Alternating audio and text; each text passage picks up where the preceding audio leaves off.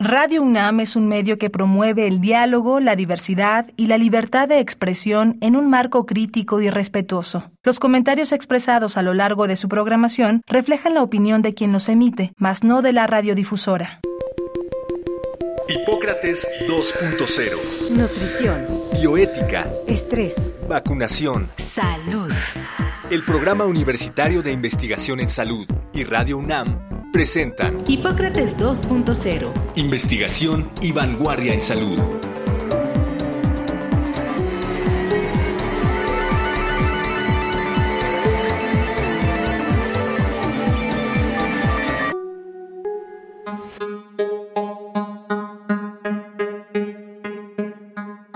Hola, ¿qué tal? Bienvenidos a Hipócrates 2.0. Yo soy Mauricio Rodríguez, como cada semana les doy la más cordial bienvenida. Qué bueno que nos están acompañando en Radio UNAM esta tarde, porque vamos a platicar justamente sobre un tema que pues genera mucha inquietud y, de hecho en algún momento parece como una nube negra que se extenderá por varios meses después de esto de la, de la pandemia, que es las secuelas de COVID, esto que se llama también el COVID largo.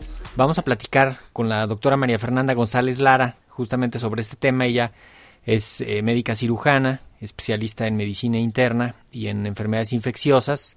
También tiene una maestría en ciencias médicas y es miembro nivel 1 del Sistema Nacional de Investigadores, profesora de varios cursos de pregrado y posgrado de la especialidad y actualmente es la jefa de laboratorio de microbiología clínica en el Instituto Nacional de Ciencias Médicas y Nutrición Salvador Subirán y pues con ella vamos a, a platicar los siguientes minutos sobre COVID largo, pero primero pues te doy la bienvenida Fernanda, muchísimas gracias por aceptar la invitación a participar hoy en Hipócrates 2.0, bienvenida.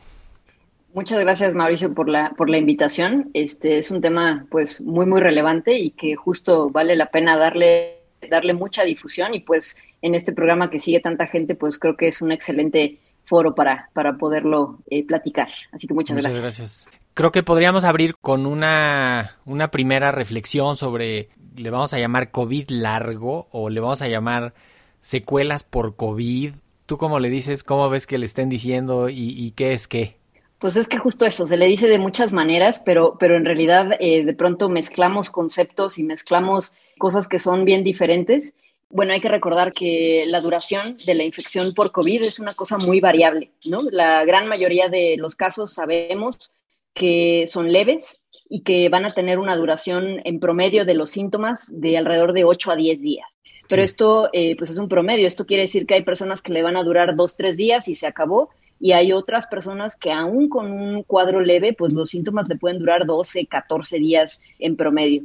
Y por otro lado, a las personas que tienen un cuadro grave, pues eh, la duración de los síntomas es mucho mayor. Personas que están hospitalizadas y sobre todo los que están en las terapias intensivas, pues de pronto pueden tener duración de síntomas que van hasta tres o hasta cuatro semanas después de, del inicio de los síntomas, ¿no? Entonces, ahí viene la primera parte de definir si ya la infección terminó y empezamos a hablar de, de secuelas o de, o de post-COVID, o si todavía son síntomas que tienen que ver con la replicación viral activa. Entonces, esa es, esa es una cosa. En general, hablar de post-COVID incluye pues todo un espectro de manifestaciones. Podemos distinguir dos cosas en, en, general. La primera, y estas son definiciones que pues como sigue siendo una, una, enfermedad nueva, vamos construyendo, va cambiando la información, van cambiando las definiciones. Si uno lo busca en la literatura, de repente hay miles de definiciones con cosas discordantes pero como que las más actuales o las más útiles para clasificar todo esto, em, en general se habla de síndrome post-COVID a todo lo que ocurre después de cuatro semanas de haber eh, iniciado con la infección. Perdón, hablamos de haber iniciado. Creo que eso es, eso es importante, no de que terminó, sino de, de haber iniciado, porque si estuviste un mes hospitalizado y esto ya va contando, ¿no? Cuatro meses después del inicio del problema. Cuatro semanas, exactamente. Perdón, cuatro semanas, perdón.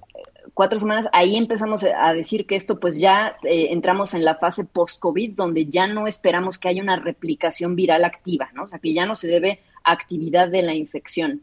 Y este post-COVID agudo, que se llama a partir de las cuatro semanas, puede ser lo mismo o podría considerarse un sinónimo de este COVID largo, donde todavía, eh, aquí lo que caracteriza esta, esta etapa es sobre todo es que todavía hay mucha inflamación residual, o sea, no necesariamente, o más bien ya no hay replicación viral activa, pero sí esta infección dejó como secuela toda esta cascada de, inflamación que produce síntomas, que causa daño a órgano blanco y justo estas secuelas de, las lesiones o, de, o, del daño a órgano blanco pues pueden ser muy sintomáticas en este periodo post eh, agudo o post-COVID y traslaparse con esto que es lo mismo que el, que el COVID largo.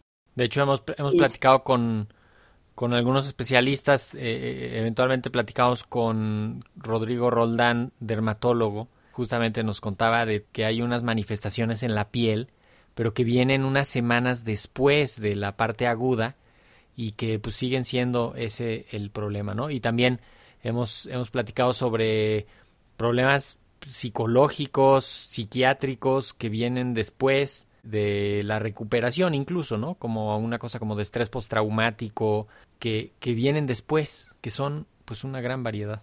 Sí, totalmente. Y, y, es que además estos síntomas no todos tienen la misma causa, ¿no? Habrá algunos que sean por justo esta inflamación residual, habrá otros que tienen que ver a lo mejor con antecedentes, enfermedades que ya estaban previamente y que se descompensan, y pues sí, con todo este fenómeno eh, eh, neuropsiquiátrico muy importante que va de la mano, pero que no necesariamente, o sea, hay una parte de esto que sí es causado directamente por efecto del virus, pero todo otra serie de factores que está relacionado pues a todas las cuestiones psicosociales relacionadas con, con la infección.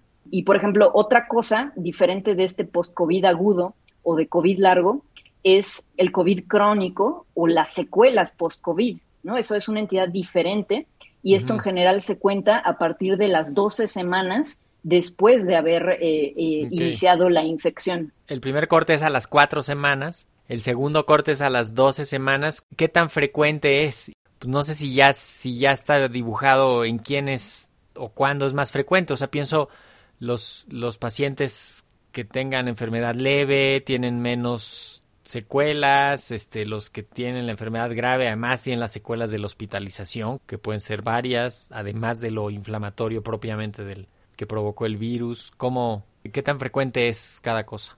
Demasiado frecuente, o sea, en general, y ahí sí, ya hay varios estudios que lo muestran, pues hasta más del 80% de todas las personas, sea leve, moderado, grave, lo que sea, van a tener estos síntomas persistentes que van más allá de estas cuatro o a veces de estas de estas 12 semanas después de, haber tenido la infección. Entonces, desafortunadamente, no basta con tener COVID y haberlo pasado, sino que ahora toca lidiar con todas estas complicaciones o síntomas crónicos que, la peor parte es que afectan eh, terriblemente la calidad de vida de la persona. Eh, y es pues esto, o sea, más del 80% de las personas después de estos tiempos siguen con alguna sintomatología, sea leve o sea grave. Ahora, el problema es que para los que tuvieron cuadros graves, pues son más intensas los síntomas y más duraderas, ¿no? Y más, y más complejas también de, de, estudiarlos. Bueno, o sea, de entrada, imagínate a alguien que estuvo hospitalizado, ¿qué te gusta? Cinco semanas, cuatro semanas acostado, ya no nada más por la posición va a tener secuelas de eso. Luego el desgaste, la pérdida de masa muscular, luego el daño pulmonar, pero de, de lo que está descrito para los, los ambulatorios, los que tienen enfermedad pues entre leve y un poquito moderada. ¿Cuáles son los cuatro más frecuentes? Por muchísimo, el más frecuente de todos y es el que sí ronda los 80% es la fatiga, ¿no? Es una, es una infección que desgasta brutalmente al organismo, la inflamación tan intensa que hay y esta fatiga crónica, cansancio crónico, este que le llamamos astenia, eso va a ser por muchísimo lo más, más frecuente y, por, por, después de las 12 semanas. Después de la, de la fatiga, lo, lo más frecuente, por ejemplo, es la cefalea.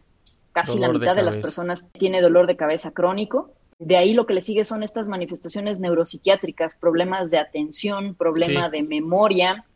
Eso también anda rondando por ahí del 30%, aun cuando sean casos leves, ¿no? También, también es. Dificultad para dormir, que se despiertan en la noche o que no duermen bien, que les cuesta trabajo empezar a dormir, que no descansan, que no hay sueño reparador. Sí, totalmente, totalmente los, los trastornos del sueño, pero eh, también de memoria, problemas de memoria, problemas de atención, de concentración, de lenguaje, ¿no? Que eso este, es, y es algo muy desesperante para las personas que, que lo viven así. eh, digo, una, una cosa curiosa, cuando a un psiquiatra le da COVID, pues bueno, todo el viaje que puede tener y las explicaciones que le puede encontrar a, todos estos síntomas a mí me parece fascinante. Y te comparto, por ejemplo, lo que me contaba una, una amiga muy querida psiquiatra, que tuvo un cuadro muy leve de COVID, que la pasó bien en su casa, jamás se desaturó y demás, pero ella decía, es que este virus es tan inteligente que podría ser el virus zombie, o sea, porque yo ya no soy la que era antes de que me dieran, o sea, ya no pienso igual, este, no me conecto igual con las personas, no me puedo comunicar con, con mis pacientes, este, em, es como si me hubieran cambiado el chip y de repente ahora además no percibo los olores y los olores van ligados a las emociones, entonces estoy como plana, o sea, es como si el virus me hubiera transformado en una persona que yo no era antes, ¿no? Pero, y, y, eso es, eso es muy, muy frecuente y que puede causar mucha angustia en, en todas las personas.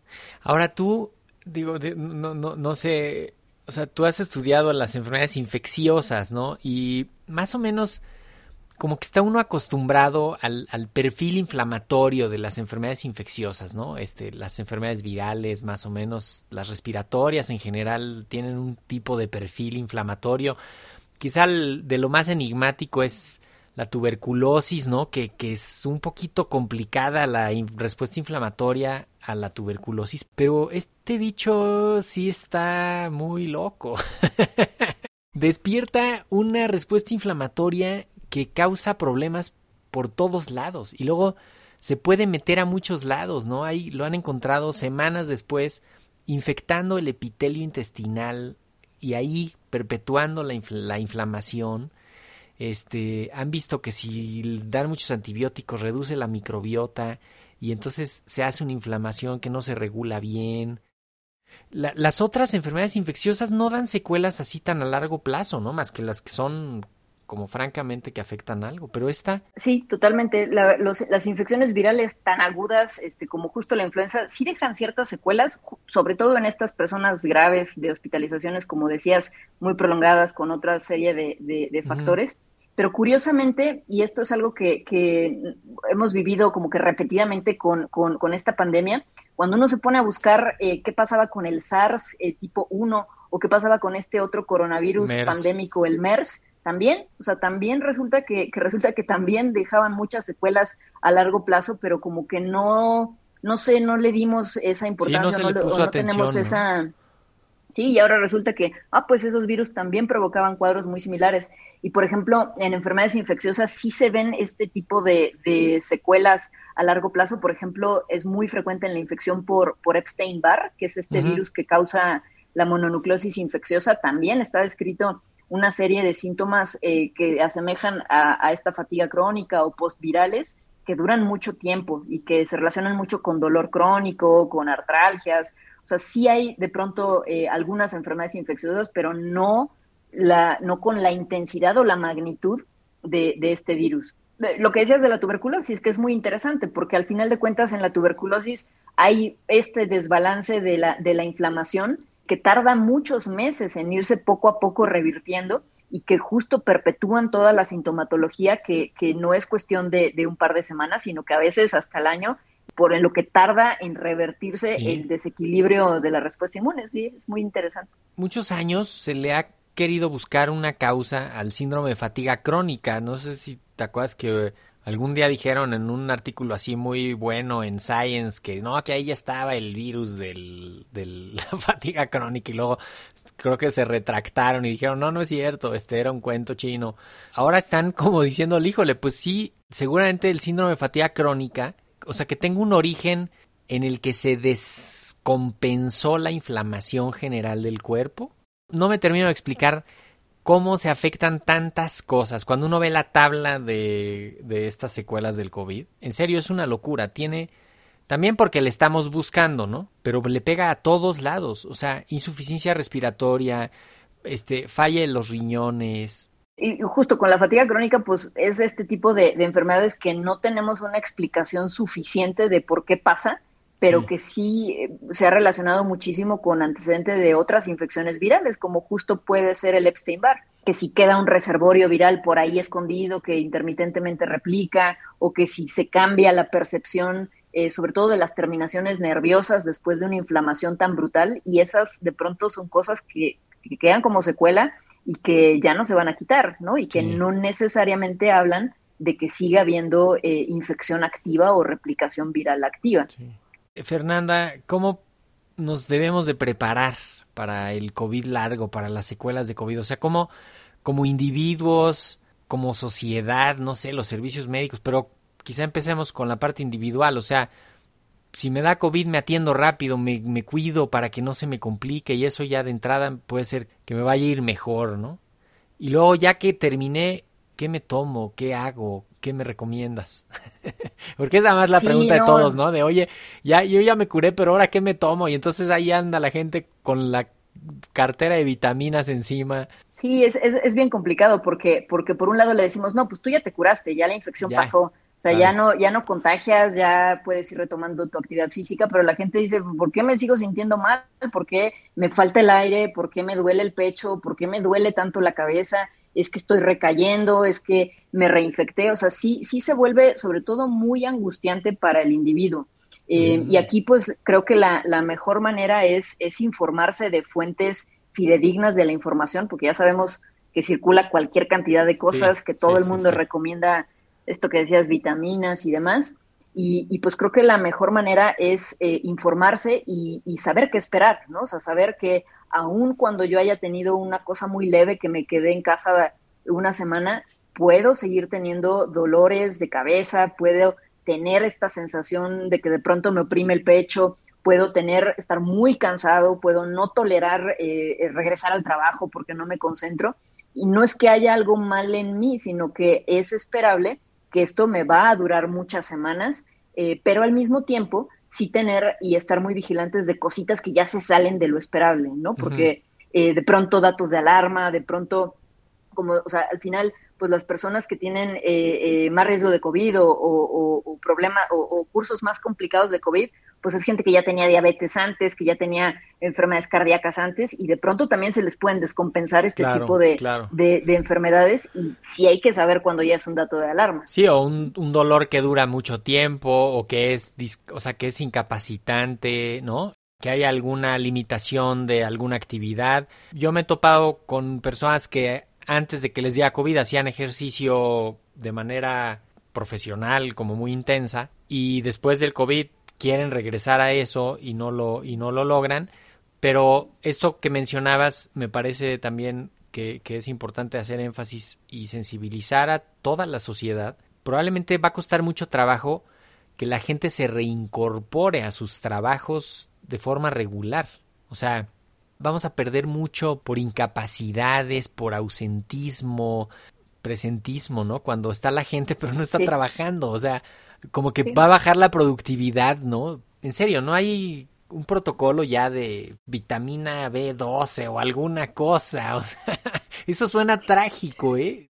Sí, no, total, totalmente, ¿no? O sea, por ahí hay una cifra de que a los 60 días solo el 40% de la gente puede regresar de lleno a sus actividades de trabajo.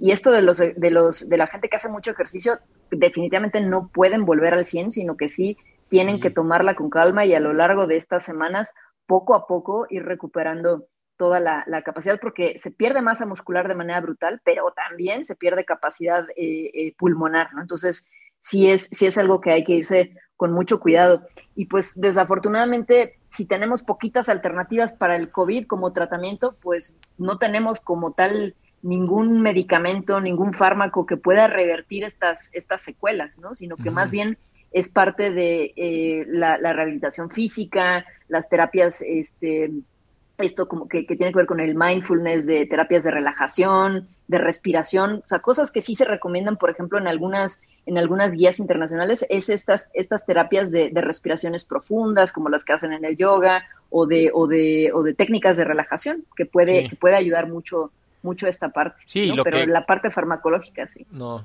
y lo que suena obvio, ¿no? O sea, pues, comer bien, descansar, bajarle a los estímulos, ¿no? Eh, también a veces no nos damos cuenta que estar escuchando noticias, estar viendo este eh, mucha mucha información en Twitter, en páginas, eh, en los muros de las redes sociales, todo eso nos está generando algo y, y si hay un punto en el que hay que bajarle un poco ese estímulo, no tomar tantos estimulantes, ¿no? Desde el café, el té, el alcohol, el tabaco, cosas muy picantes, cosas muy condimentadas, darle tiempo al cuerpo de que se recupere, ¿no? Hacer como una pausa para que te puedas recuperar lo mejor posible, ¿no?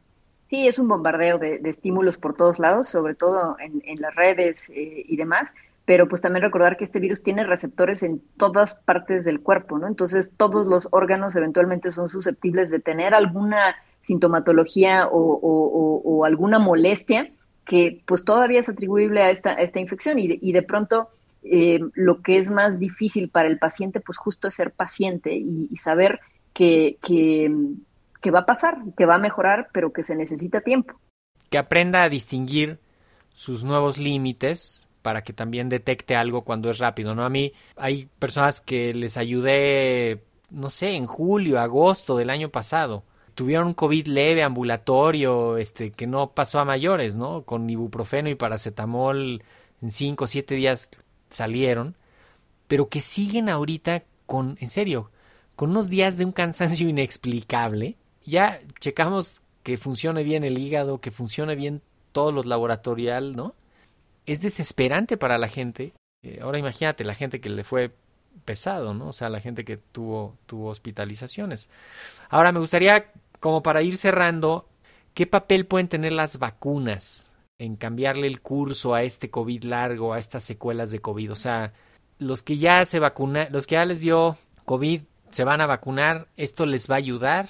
los que no les ha dado se van a vacunar y en caso de que les dé... Sí, esta parte es muy interesante. De entrada, la, que es más obvia es que pues si uno se vacuna y no le da la infección, pues obviamente no va a tener todas las secuelas por las que pasan aquellos que sí se infectaron. Si te vacunas y te da un cuadro leve, eh, lo cual puede llegar a suceder, eh, pues al ser un cuadro leve, las molestias o las secuelas post-COVID van a ser menos intensas, menos duraderas, o sea, por ese lado se va acotando y claro que va a tener un impacto dramático en, en cuanto a las secuelas a nivel poblacional.